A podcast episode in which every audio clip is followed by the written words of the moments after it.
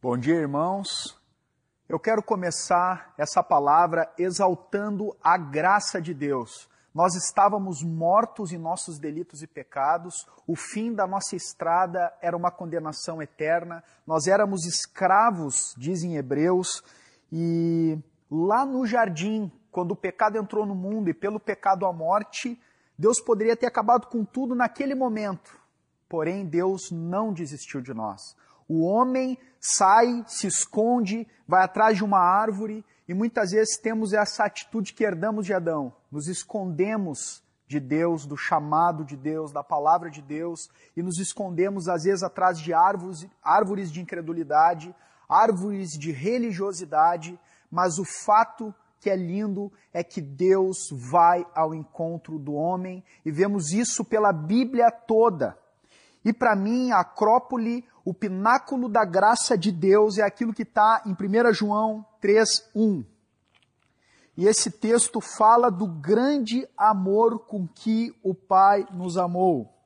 E diz assim: Vejam que grande amor o Pai nos tem concedido, a ponto de sermos chamados filhos de Deus. E de fato, somos filhos de Deus.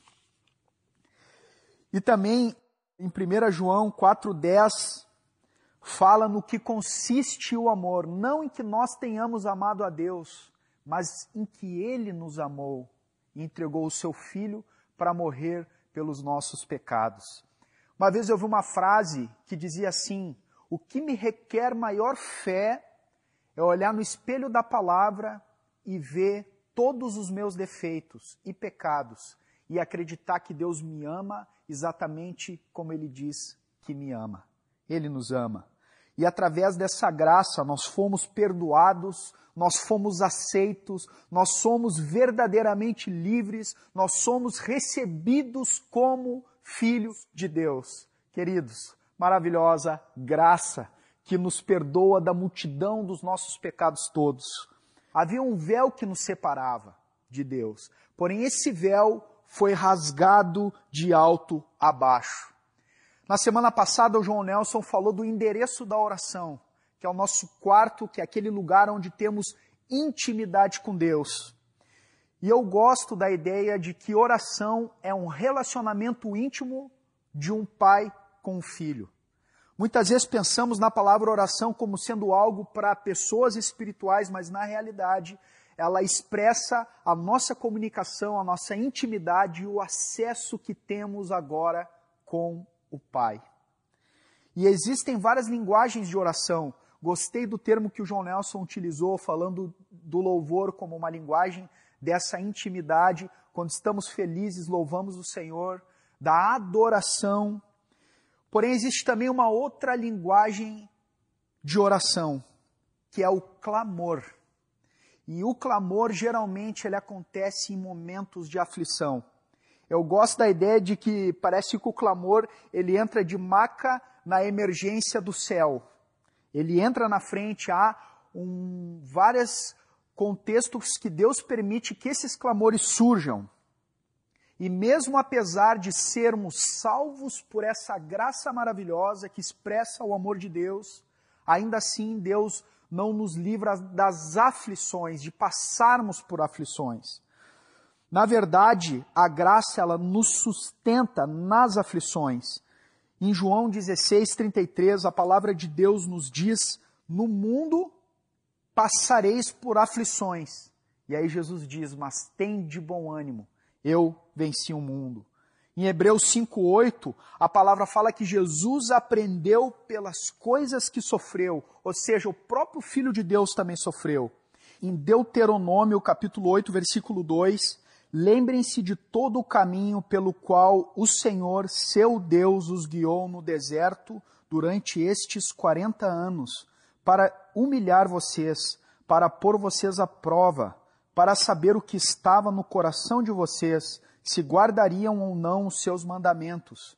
Ele humilhou vocês, ele os deixou passar fome, ele os sustentou com o maná que vocês não conheciam, que nem os pais de vocês conheciam, para que vocês compreendessem que o ser humano não viverá só de pão, mas de tudo que procede da boca do Senhor.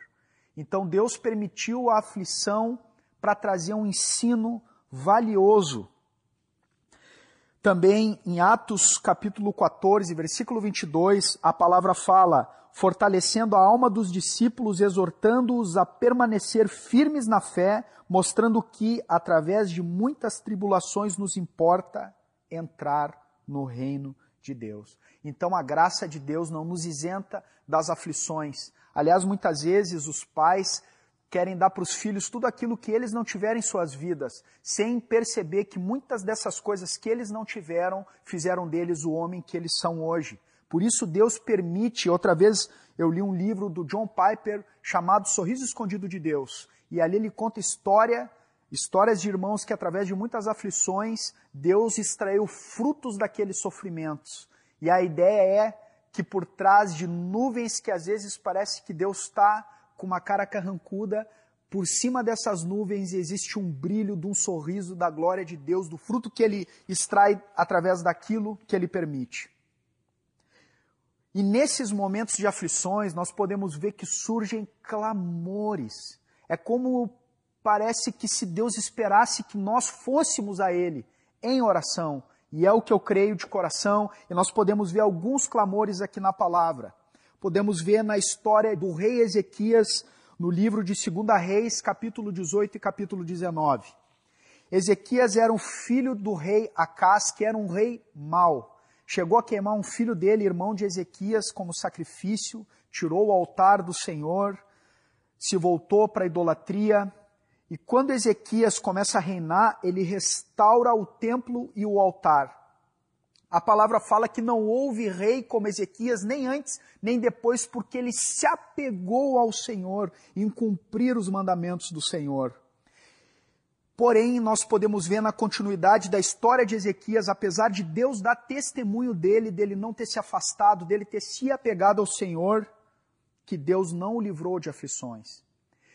E Senaqueribe, rei da Síria, e os assírios eram um povo tirano que arrancavam a pele das pessoas. Há registro histórico de várias coisas que eles faziam e a palavra também dá testemunho disso. Os assírios tomam todas as cidades fortificadas de Judá. E quando eles vão para Jerusalém, aquele rei Senaqueribe envia uma carta para Ezequias. E nessa carta ele diz assim: Não engane o seu Deus dizendo que ele pode livrar das nossas mãos. Porque onde estão os deuses das nações? Eles não puderam livrar aqueles povos das nossas mãos. Nem tampouco Deus vai poder livrar. E nós podemos ver então, no capítulo 19 de 2 Reis, versículo 15, o clamor de Ezequias diante dessa situação. Versículo 15 do capítulo 19, ele diz assim: Ó Senhor Deus de Israel, que estás entronizado acima dos querubins, somente tu és o Deus de todos os reinos da terra. Tu fizestes o céu e a terra. Inclina ao Senhor os ouvidos e ouve. Abre, Senhor, os olhos e vê. Ouve as palavras de Senaqueribe, as quais ele enviou para afrontar o Deus vivo é verdade, Senhor, que reis, os reis da Síria assolaram todas as nações e suas terras e lançaram no fogo os deuses deles, porque não eram deuses, mas objetos de madeira e pedra feitos por mãos humanas. Por isso os destruíram. Agora, Senhor, nosso Deus, livra-nos das mãos dele, para que todos os povos da terra saibam que só tu, Senhor, é Deus. E quando ele ora, Deus responde. Nem uma flecha é lançada contra eles, porque Deus defendeu a sua causa. E nós podemos ver na sequência, no capítulo 20, que ainda assim houve outra aflição. Isaías chega para Ezequias e fala para ele arrumar a sua casa, pôr em ordem, porque ele iria morrer, iria partir. E é uma notícia muito dura, porque quem deu essa notícia foi o profeta Isaías, homem de Deus, e era um recado de Deus. E no versículo 3, ele faz uma oração muito curta. Ezequias diz assim: Ó Senhor, lembra-te de que andei diante de ti com fidelidade, com coração íntegro, e fiz o que era reto aos teus olhos. E ele virou para o lado e chorou muitíssimo. Isaías não tinha completado seu destino e ele voltou. E o Senhor disse para ele que ele viu as lágrimas, ouviu a oração e deu a ele mais 15 anos de vida. Mas o que é mais surpreendente na misericórdia e graça de Deus é que Deus diz assim: como prova do que eu vou cumprir essa palavra, tu quer que eu adiante ou retroceda o relógio de Acás? que era uma pedra com furo no meio que, de acordo com a angulação do sol no céu, incendia ali uma luz e aí dava o horário. E aí Ezequias pede para que se retroceda e o relógio de Acás retrocede. Deus retrocedeu o sol. E nós sabemos pela física que a Terra está posta num lugar onde há uma simetria exata para que possa haver vida de acordo com a distância do Sol, da Lua, o eixo da Terra, para Deus ter mexido no Sol, ele mexeu na Lua, ele mexeu na Via Láctea, ele mexeu em todo o universo para responder a um clamor de um coração de um filho seu. Grande é a misericórdia do Senhor. Também há um outro clamor surpreendente, uma outra linguagem de oração que está em 1 Samuel, capítulo 1, que é o clamor de Ana. Ana era estéreo e a sua rival tinha filhos e a importunava por causa disso. Porém, há três aspectos interessantes em Ana. Ela orava, ela jejuava e ela adorava no templo. E ela se pôs a clamar de todo o seu coração e a palavra diz que não se ouvia som em seus lábios, de sorte que o próprio sacerdote, Eli, achou que ela estava embriagada. Porém, queridos, uma vez eu vi uma frase de um irmão chamado John Bunyan, que é o autor do livro O Peregrino. Ele dizia assim: É melhor que tu ore com coração, ainda que sem palavras, do que com palavras e sem coração. Existe um clamor além da linguagem, às vezes nós não encontramos as palavras certas para traduzir o sentimento do nosso coração.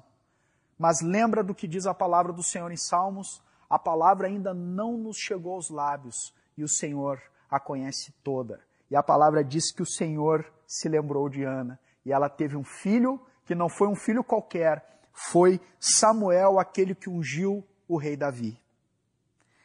E ainda há um terceiro clamor que é o clamor de Maria no túmulo de Jesus.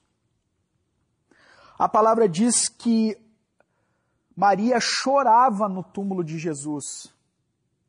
E anjos apareceram para Maria. Eu não sei como é a experiência de poder ver anjos, mas eu acredito que se visse um anjo, eu ia ficar no mínimo apavorado, talvez ia cair de joelhos, não sei qual ia ser meu comportamento. E aí Jesus aparece para ela.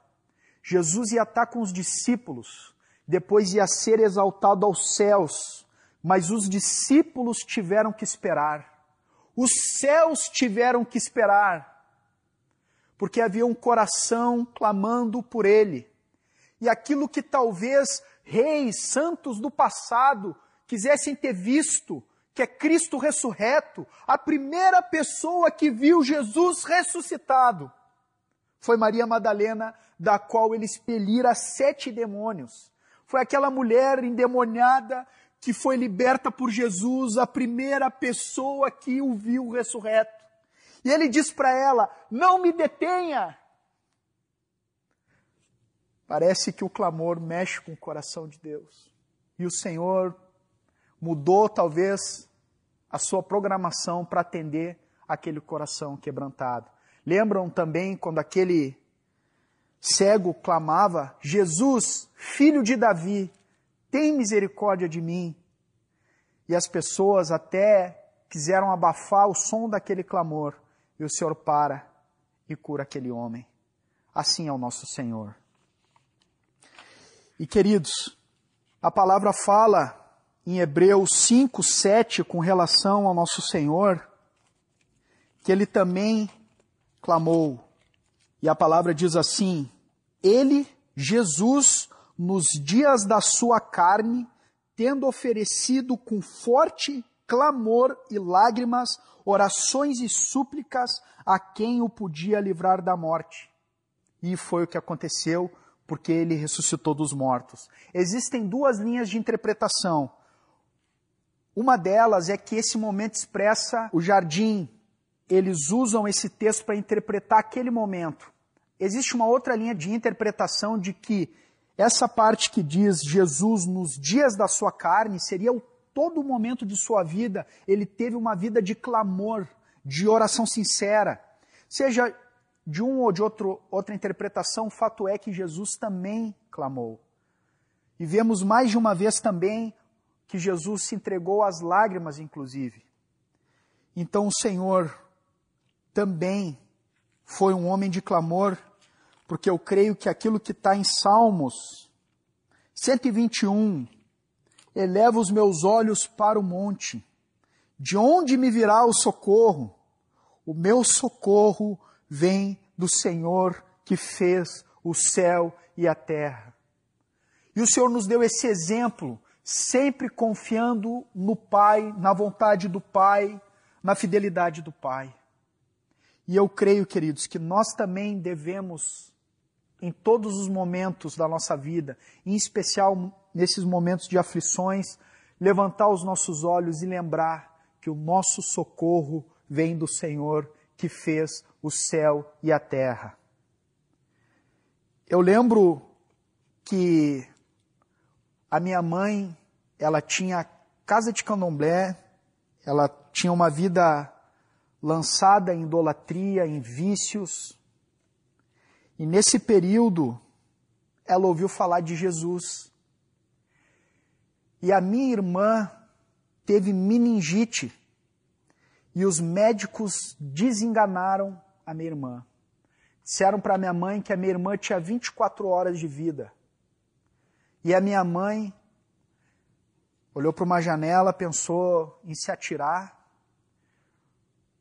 Porém, ela, mesmo na vida que ela estava afastada, longe, ela clamou ao Senhor. E ela orou, pedindo para que Deus curasse a minha irmã. E pela misericórdia de Deus, a minha irmã está viva até hoje. Eu, que estava aprisionado no mundo das drogas, nem meus próprios amigos acreditavam que meu caso podia ser revertido. Riam de mim quando eu expressava minha vontade de querer sair daquele cenário. Quando chegava nas madrugadas em casa, quando eu já estava dormindo, minha mãe colocava os joelhos no chão, estendia as suas mãos sobre a minha cabeça, eu olhava para o céu e orava aquele que sempre foi o socorro dela depois de então, o Deus que fez o céu e a terra e a graça de Deus também me alcançou e hoje eu estou aqui em resposta a um clamor de uma mãe que sofria. Como aquela frase que diz: mãe de joelho, filhos em pé. Lembro também que eu tinha morava num apartamento com, com a minha mãe, com a minha irmã, que tinha um quarto. Então eu dormia na sala num colchão durante nove anos para deixar o quarto para elas. A casa era pequena, foi nessa época que nós é, nos voltamos para o Senhor e o nosso desejo era de poder receber os irmãos em casa. E eu lembro que, ainda adolescente, chegando em casa, eu olho para cima e numa cobertura do vizinho estava tendo uma festa com muitos jovens. E eu lembro de olhar para o Senhor e dizer assim: Senhor, como eu queria poder ter um espaço para poder ter comunhão com os meus irmãos. E Deus abriu uma porta aonde nós fomos para uma cobertura morar, eu, minha mãe e minha irmã. E lembro que a sede era tanta por poder estar em comunhão com os irmãos, que a ceia não tinha ligado a luz e nós fizemos uma comunhão com mais de 20 irmãos, pegamos o violão no escuro com velas e louvávamos ao Senhor. E o Senhor me falou, eu estou respondendo ao clamor do teu coração. E também um outro testemunho, desculpa irmãos, não me aguentei. Quantas vezes na minha adolescência e juventude vinham tentações na área de relacionamentos, no colégio, no cursinho, na faculdade. E eu lembro de vezes e mais vezes que com alegria por amar Jesus, dizer não e não e não a essas oportunidades e convites do mundo, e eu olhava para cima e dizia: Senhor, eu vou esperar em Ti a esposa que Tu tem guardado para mim. E com 31 anos me casei com a esposa mais fantástica desse universo, que é a Paula, minha esposa, que eu a amo, juntamente com sua família, e eu vejo como valeu a pena poder esperar no Senhor. E alguém pode, de repente, pensar, mas eu não sei clamar, eu não sei orar, eu não sei como que eu posso me dirigir ao Senhor nesses momentos de aflições. Porém, existe um outro clamor, queridos irmãos, que é o clamor do Espírito. E a palavra fala em Romanos 8:25. Diz assim: Da mesma maneira também o Espírito nos ajuda em nossa fraqueza, porque não sabemos orar como convém, mas o próprio Espírito intercede por nós com gemidos inexprimíveis. O Espírito intercede por nós com gemidos inexprimíveis nós temos um precioso intercessor que nos ajuda quando nem mesmo nos sofrimentos e nas aflições nós conseguimos orar. Nós não estamos sozinhos. O Espírito Santo está conosco. E em Salmos 50, 15, diz assim: Invoca-me no dia da tua aflição, eu te ouvirei e tu me glorificará. Na NVI diz: clame a mim no dia da tua aflição, eu te ouvirei e tu me glorificará. E assim como nós começamos com graça, eu queria encerrar lembrando de um texto em Hebreus 4, versículo 16. Portanto, aproximemo-nos confiadamente junto ao trono da graça, a fim de recebermos misericórdia e encontrarmos graça para ajuda, para socorro em momento oportuno. Acheguemos-nos nesse tempo de aflição confiadamente junto ao trono da graça para recebermos graça porque o nosso Deus é fiel e os seus olhos estão atentos sobre os seus filhos. Nenhuma das coisas que temos enfrentado e passado em nossa vida estão ocultas aos olhos do Senhor. Antes, todas as coisas cooperam para o bem daqueles que amam a Deus. E que nessas verdades tu possa descansar e se alegrar, mesmo diante de vários gigantes baseado nessa verdade da fidelidade de Deus que não falha e do seu amor por cada um de nós. Deus abençoe. Amém.